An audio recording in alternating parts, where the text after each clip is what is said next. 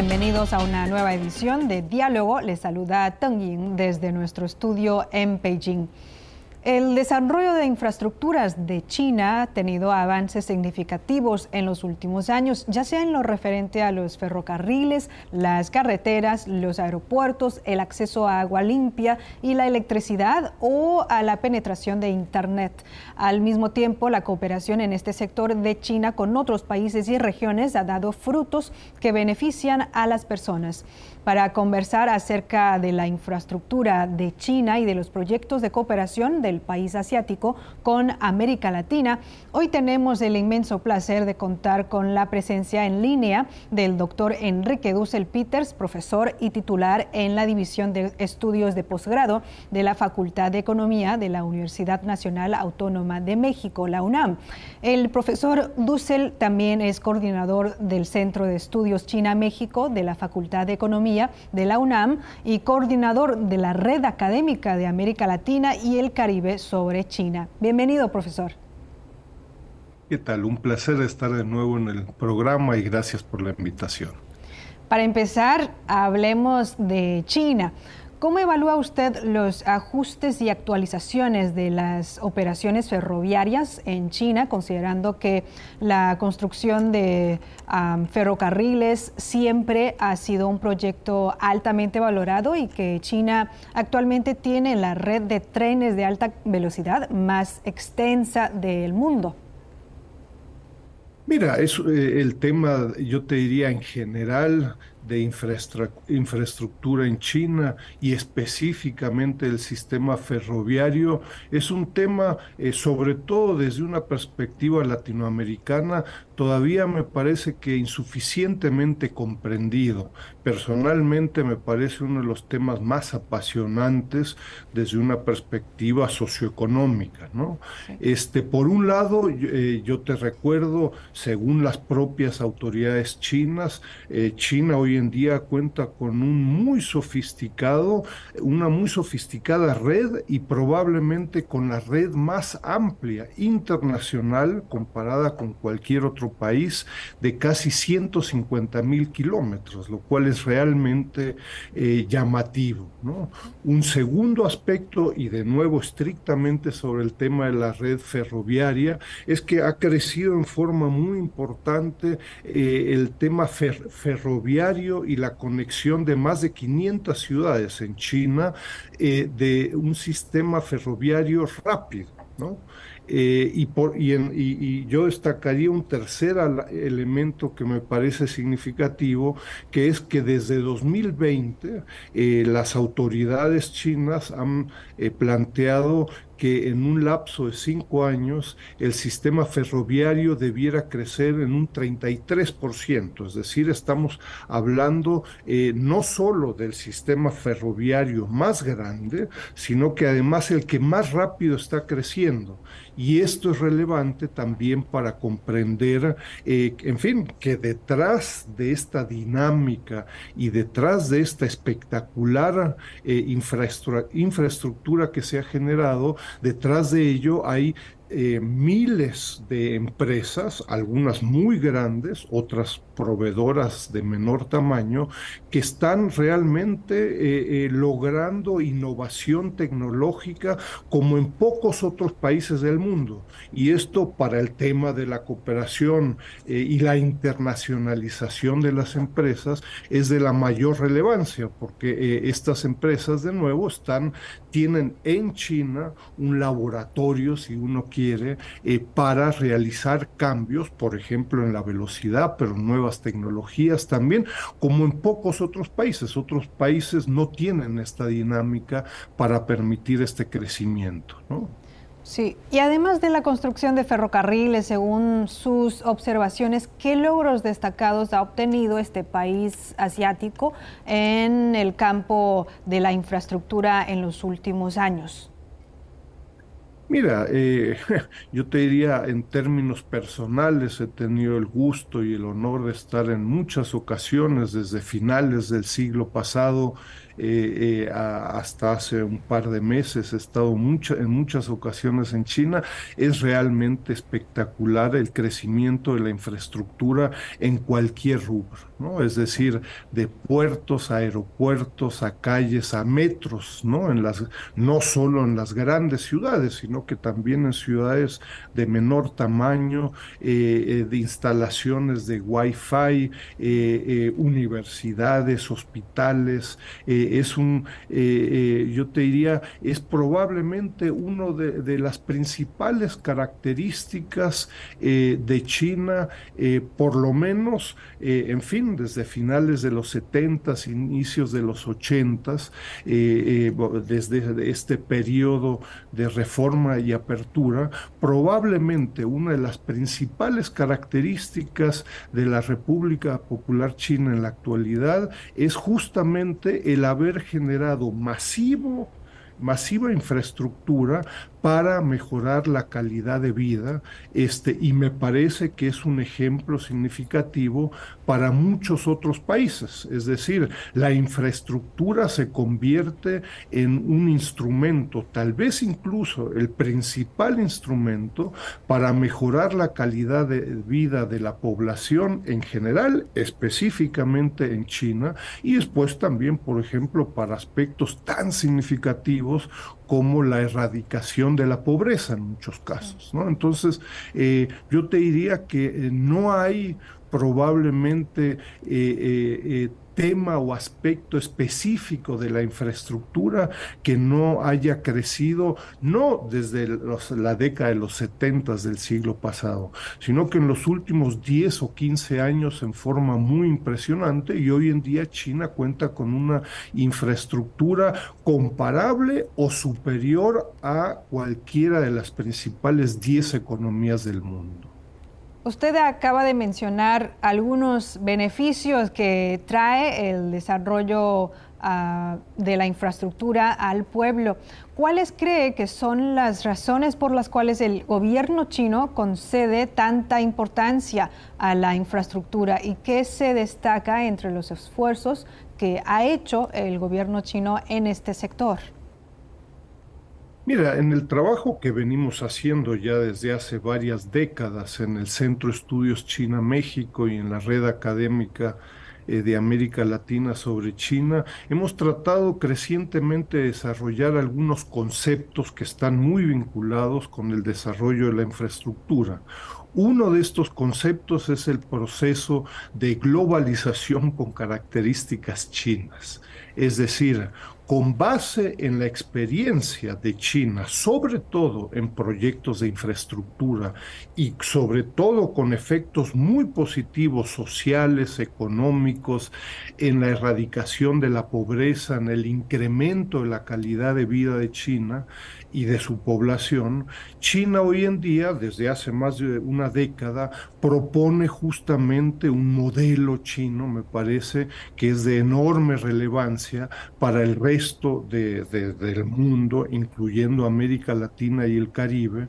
Y entonces, desde esa perspectiva, eh, claro, el enfocarse en los proyectos de infraestructura permite afectar a la gran mayoría de la población directamente en su calidad de vida. ¿no? Esto me parece que también en el liderazgo de China en los últimos años, donde se destaca el concepto de modernización y mayor calidad, tiene mucho que ver también en el tema de infraestructura.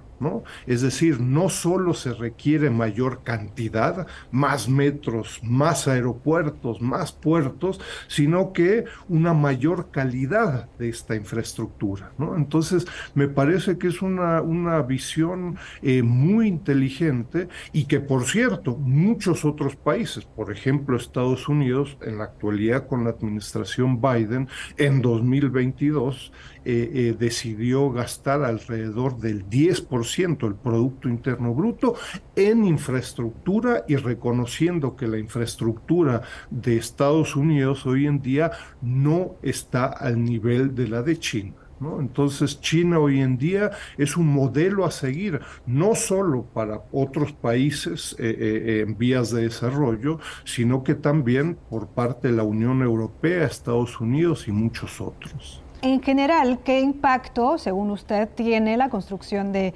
infraestructura en el empleo y el crecimiento económico? ¿Y cómo impulsan estos proyectos el desarrollo de industrias relacionadas y fomentan el crecimiento económico regional? ¿Qué impacto concreto tiene en la mejora de la calidad de vida de las personas?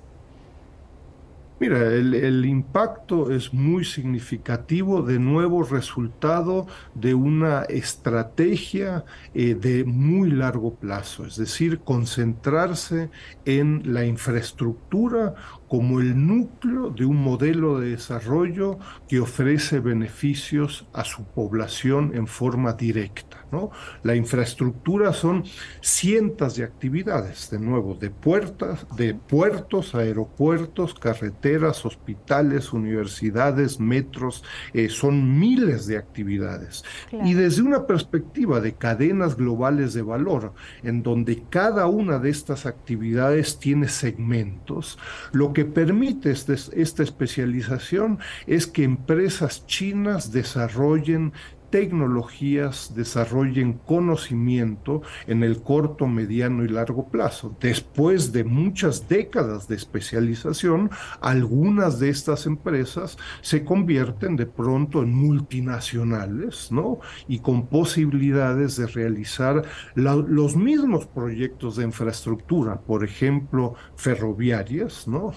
Pero que ya vienen desarrollando durante décadas en un mercado extremadamente dinámico a diferencia de otros mercados. Eso implica que, por ejemplo, la construcción y sectores vinculados a, la infraestructura que representen alrededor del 25% del Producto Interno Bruto de China. Eso es, un, es una participación realmente eh, muy alta en comparación a muchas otras economías, de nuevo resultado de décadas de políticas, ¿no? Entonces, alrededor de un cuarto de un cuarto de la economía china depende de estos proyectos de infraestructura.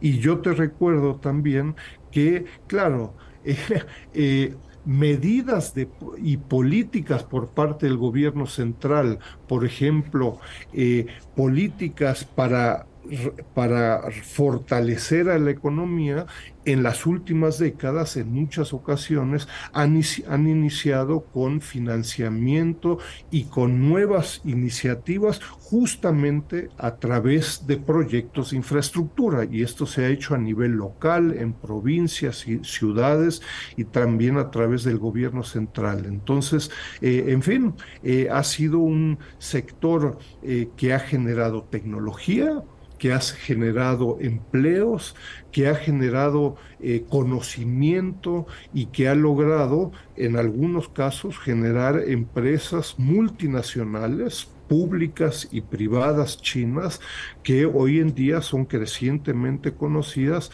eh, en fin, en Asia, en Europa, en América Latina y en muchos otros lugares. Entonces me parece que es de nuevo un, una visión diferente del desarrollo económico en el corto, mediano y largo plazo, diferente a muchos otros países, por ejemplo, en la Unión Europea y en Estados Unidos, y donde estos países están reconociendo que esta especialización tiene, China tiene enormes bondades y beneficios. Bueno, ya lo ha mencionado usted un poco. Eh, vamos a adentrarnos un poco a, ello, a la contribución de China a otras regiones del mundo. ¿Usted considera que la experiencia y las políticas de China en la construcción de infraestructura tienen algún valor para otros países o regiones? ¿Ha habido países o regiones que se hayan beneficiado de estas experiencias? El, valor es muy significativo, ¿no? Eh, eh, con base de nuevo en el trabajo que hemos venido realizando en las últimas décadas, eh, nos parece que este modelo que está planteando eh, China es diferente al modelo de otros países, a la globalización desde mediados del siglo pasado, eh, sobre todo bajo el liderazgo de Estados Unidos, que se enfoca en la liberalización del comercio y del capital. Acá tenemos otra propuesta con base en proyectos de infraestructura, ¿no? Y con efectos en la población, en la calidad de vida, para erradicar, entre otras cosas, la, la pobreza. Eh, en países y en regiones como en América Latina, yo te recuerdo, eh, las necesidades de inversión en proyectos de infraestructura son enormes, ¿no? Según la Comisión Económica para América Latina y el Caribe, la CEPAL, eh, América Latina y el Caribe debiera estar invirtiendo alrededor del 6% de su Producto Interno Bruto en proyectos de infraestructura. Y en la última década, también resultado de la pandemia del COVID-19, eh, eh, la inversión fue inferior al 2%. Entonces hay una enorme brecha entre la necesidad de invertir en infraestructura y la realidad. Eh, entonces, eh, desde esta perspectiva latinoamericana, eh, el caso de China es muy contundente en, aras de priorizar la infraestructura y me parece que con, con ejemplos muy concretos, ¿no? de nuevo, de hospitales a universidades, a metros, etcétera, etcétera. Sí, y para compartir más detalles sobre ah, la cooperación entre China y América Latina, que a pesar de, la, de los impactos que ha dejado la pandemia, América Latina ah, también ha experimentado un rápido desarrollo en diversos campos. Usted ha seguido y ha estudiado los proyectos de cooperación en infraestructura entre el país asiático y los países latinoamericanos en los últimos años. Cuéntenos acerca de ello, cuáles son y cómo son las formas de colaboración. Mira, venimos analizando el tema de los proyectos de infraestructura de China en América Latina desde hace más de un lustro. Desde 2020 publicamos anualmente un monitor de la infraestructura china en América Latina con varias publicaciones en español, en chino, en inglés, entre otros. Eh, y el desarrollo ha sido eh, muy dramático Imagínate, hasta 2022 China ha realizado 228 proyectos de infraestructura de Argentina a México eh, por un monto de más de 105 mil millones de dólares y ha generado más de 720 mil empleos en sectores muy diversos, ¿no? Hidroeléctricas, eh, proyectos de transporte público eléctrico, justamente es bien interesante como los proyectos de infraestructuras. Después de décadas de implementar estas infraestructuras en China, nos encontramos con parques fotovoltaicos en Chile, en Argentina, en Brasil, en México, entre muchos otros. ¿no? Entonces tenemos una dinámica muy significativa en México, un trayecto, el tren Maya es el, uno de los principales proyectos de infraestructura en México, un una parte, no todo el proyecto, se está realizando a través de una empresa china ferroviaria, justamente las que vienen justamente creando esta red ferroviaria de la cual hablábamos al principio del programa.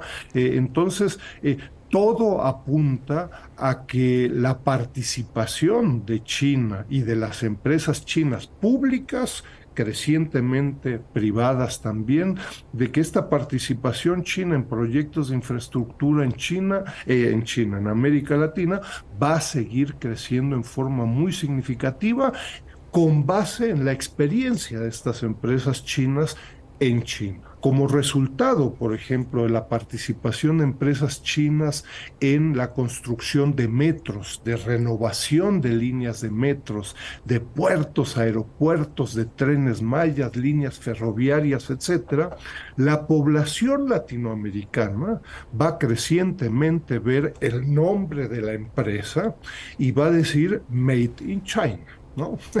y esa va a ser una prueba de fuego, yo te diría, ante la población latinoamericana. Mi expectativa es, por supuesto, que estos proyectos funcionen 24 eh, horas 365 días al año y esto va a tener un impacto en la percepción de China en América Latina muy significativa. Imagínate si cientos de millones de personas en Sao Paulo, en Caracas, en México, etcétera, están usando esta infraestructura china, eh, la población eh, latinoamericana va a plantearse pues esto funciona, ¿no? No requiero acá de un alto discurso ideológico de ningún presidente, el Made in China y usarlo todos los días me va a ser suficiente para decir esto está funcionando. La percepción de la población va a ser muy significativa en la relación con América Latina y China.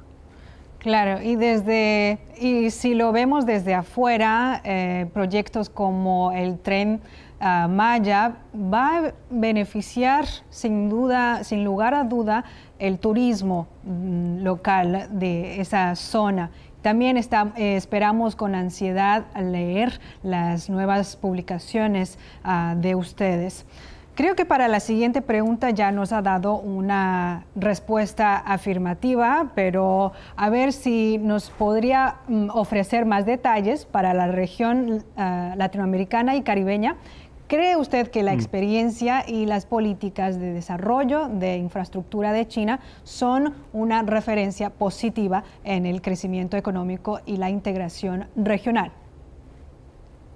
Eh, yo respondería definitivamente con un muy positivo sí, Eh, de nuevo, eh, los proyectos de infraestructura que América Latina y el Caribe requiere, de agua, saneamiento, proyectos urbanos, ferroviarios y muchos otros, no son proyectos en diseño, ¿no? o teóricos o conceptuales, sino que son proyectos que se han venido realizando en Chongqing, en Datong, en, en Tianjin y en docenas y cientos de ciudades en, en, China, ¿no? Es decir, el que no crea en la capacidad de estas empresas, pues bueno, es muy fácil o verlo por internet o visitar las ciudades, ¿no? Es decir, los trenes rápidos son rápidos y funcionan eh, entre las grandes ciudades de China y el que no lo crea, bueno, pues que visite China y se suba a uno de estos trenes, ¿no? Eh, eh, la mayoría de los países internacionalmente hablando, incluyendo Estados Unidos y la Unión Europea, no cuentan con estas tecnologías, ¿no? Entonces China y las empresas chinas en temas de infraestructura verde, no fósil, ferroviaria, también nuclear y, ocho, y otras, China ya cuenta con el liderazgo tecnológico en comparación con otros países, ¿no? Entonces me parece que lo que estamos siendo testigos es cómo China eh, se integra a nuevos proyectos de infraestructura que hace 10 o 15 años hubiera sido completamente impensable. Eh, yo te recuerdo en Centroamérica, en México, los proyectos de infraestructura de China, por diversas razones, apenas iniciaron los primeros proyectos hace tres o cuatro años. Y en el caso de México ya contamos con más de 30 proyectos en tres o cuatro años, ¿no? Entonces esto ha crecido en forma muy sustantiva eh, y de nuevo el impacto en la población, en la recepción por parte de, la, de, partidos políticos, de otras empresas mexicanas, me parece que va a ser muy sustantivo. Y en comparación con la colaboración con otros países o regiones, la cooperación entre América Latina y China en el ámbito de la infraestructura dispone de algunas ventajas especiales. Mira, existen, yo te recuerdo, la, la, relación de China con América Latina se realiza por un lado vía instituciones regionales, como el Foro CELAC China, que es una institución regional eh, que existe desde 2015 y que ha sido priorizada por ambas partes y en donde la infraestructura juega un papel importante, pero existen además instituciones bilaterales de Argentina, de Ecuador eh, eh, y de Honduras, ¿no? Con, Entonces, ambas, ambos tipos de instituciones me parece que usualmente han destacado en forma significativa eh, el tema de los proyectos de, infraestructura eh, y con certeza seguirán creciendo. Ojo, es importante también tener claridad que no todos los eh, no todos los factores e instrumentos de una relación bilateral van a crecer en forma exponencial todos los años hasta el año 5000, eso es imposible, ¿no? Eh, entonces, lo que estamos viendo en los análisis actuales, por ejemplo, es que como resultado del incremento de las tasas de interés, por ejemplo, el financiamiento para proyectos de infraestructura en general con otros países, pero también con China, se han, eh, han sido más caros, y han sido más difíciles. Entonces eso seguramente eh, llevará a que en el 2022, 2023 haya una caída o, se mantengan constantes los proyectos de infraestructura. Pero de nuevo, desde una perspectiva de largo plazo, en los últimos 25 años, claramente la tendencia es a aumentar y ojo, esto también es visto con recelo por otros terceros países competidores, ¿no? Eh, en donde la presencia china eh, está creciendo. ¿no? Y una última consulta para cerrar. En términos de construcción de infraestructura, ¿cree usted que China y los países de América Latina tendrán una cooperación más profunda y amplia en el futuro? ¿Qué papel desempeña la infraestructura en la promoción del intercambio y desarrollo común entre ambas partes? Me parece que es uno de los sectores donde la cooperación eh, entre América Latina y el Caribe y China eh, es más prometedora, tiene un mayor potencial. Eh, también ante las enormes demandas y necesidades en América Latina, según la CEPAL, debiéramos estar invirtiendo 6% del Producto Interno Bruto en infraestructura solo lo estamos haciendo con el 2%, es decir, hay una diferencia muy significativa en donde China puede jugar un papel muy importante, con el legado y la experiencia que China tiene en, las últimas décadas eh, y la creciente internacionalización también de las empresas chinas, es decir, las empresas chinas que hoy en día realizan proyectos de infraestructura en América Latina, no lo hacen solo en América Latina lo están haciendo en Estados Unidos, en Europa, en Asia, en África y en muchos otros países. Así es que me parece que es una relación ganar-ganar para ambas partes eh, y donde crecientemente también las empresas chinas han aprendido las diferencias que existen en América Latina. Hace 20 años, por ahí algunas empresas tenían, tenían dificultades para comprender diferencias legales, en la lengua, en la cultura, en usos y costumbres entre Argentina y Jamaica y México. Hoy en día las empresas que ya han realizado docenas de proyectos de infraestructura en América Latina tienen departamentos legales, tienen ingenieros crecientemente preparados eh, y ojo, y también la contraparte latinoamericana tiene también crecientemente experiencia de negociación eh, eh, con contrapartes chinas. ¿no? Entonces me parece que el futuro es bastante prometedor. Ojo, puede haber como en el 2022-2023, puede haber periodos no de altísimo crecimiento, sino donde se mantienen y continuará en el futuro. Muchas gracias, doctor Dussel, por compartir con nosotros su análisis profesional desde la Ciudad de México. Les mandamos un saludo cordial desde Beijing. Un placer, muchas gracias, un abrazo. Gracias. Amigos, así concluimos esta edición de Diálogo. Gracias por su sintonía y les invitamos a seguir disfrutando de nuestra programación. Hasta la próxima.